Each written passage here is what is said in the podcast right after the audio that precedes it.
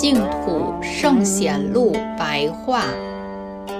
往生比丘，唐，慧满。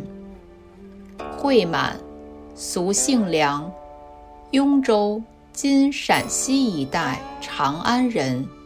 七岁就出家，精明谨慎，持守威仪，到处游学，讲经于四方。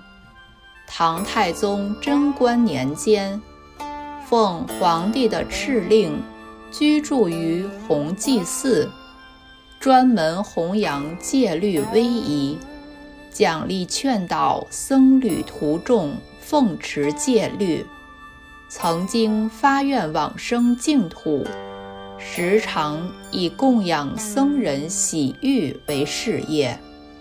唐太宗贞观十六年（公元642年）四月二十日，稍有疾病，自知即将命终，因此把他日常用之物全部归还常住。